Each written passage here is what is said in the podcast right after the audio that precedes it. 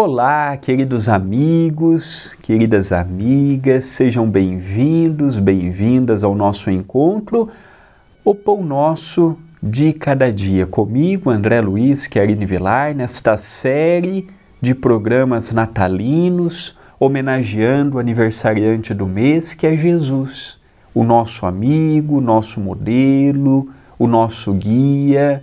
O mês de dezembro, para nós, os cristãos, é aquele mês em que conseguimos trazer para perto de nós Jesus. É aquele mês que ficamos mais sensíveis à dor alheia. É aquele mês que nós conseguimos ver o próximo com mais caridade, com mais amor. É aquele mês que nós temos impulso de comprar uma cesta básica e dar para uma família que necessita. É aquele mês que nós olhamos para uma criança que às vezes passou o ano todo sem ganhar um brinquedo, seja no aniversário, seja no Dia das Crianças, no próprio Natal, e a gente fica solidário àquela situação. Então, para mim, o mês de dezembro, ele traz esse magnetismo do amor de Jesus. A frase de hoje é de Emmanuel, através de Chico Xavier, contido no livro Antologia Mediúnica do Natal.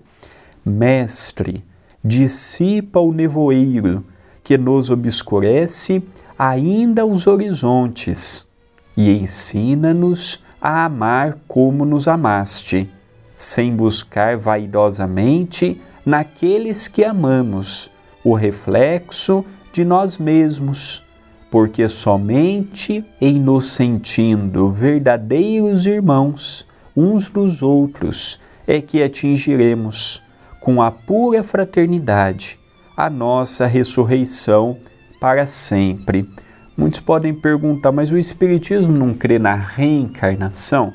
A ressurreição é o Espírito, aquele mesmo Espírito, ressurgir num homem novo. A reencarnação são as sucessivas voltas do mesmo espírito em diferentes corpos espirituais. Então, o que, que Emmanuel pede nesta reta para o Natal? Para amarmos os nossos familiares sem egoísmo, sem aquela ideia de que é meu, é minha, sem aquela ideia exclusiva de que desejamos que os outros nos satisfaçam integralmente a nossa vontade. É colocarmos um pouco mais no lugar daquele familiar. Qual foi a última vez, por exemplo, que nós agradecemos, seja a nossa mãe, a nossa esposa, o nosso pai, o nosso marido, quem quer que seja em casa, que faz a comida, por exemplo, todos os dias? Qual foi a última vez que nós agradecemos aquele familiar que semanalmente lava a nossa roupa? Quando foi a última vez que agradecemos aquela pessoa que divide conosco a casa e se desdobra no trabalho, na escola e ainda nos afazeres domésticos?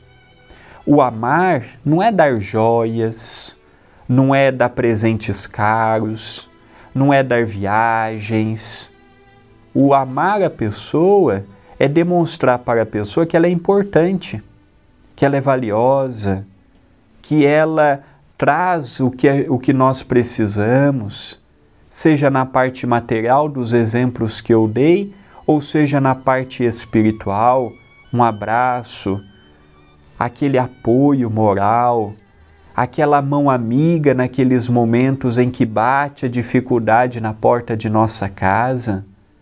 Então, Emmanuel pede para que tenhamos caridade dentro do lar. Antes de eu ser caridoso no centro espírita, antes de eu querer ajudar os outros fora de casa, a caridade começa com aqueles que estão em casa, com aqueles que dividem conosco o mesmo teto, o mesmo sonho, o mesmo casamento, ou as uniões entre pais e filhos. E aí sim, depois vamos estender a caridade por onde estivermos mas começando pela nossa casa.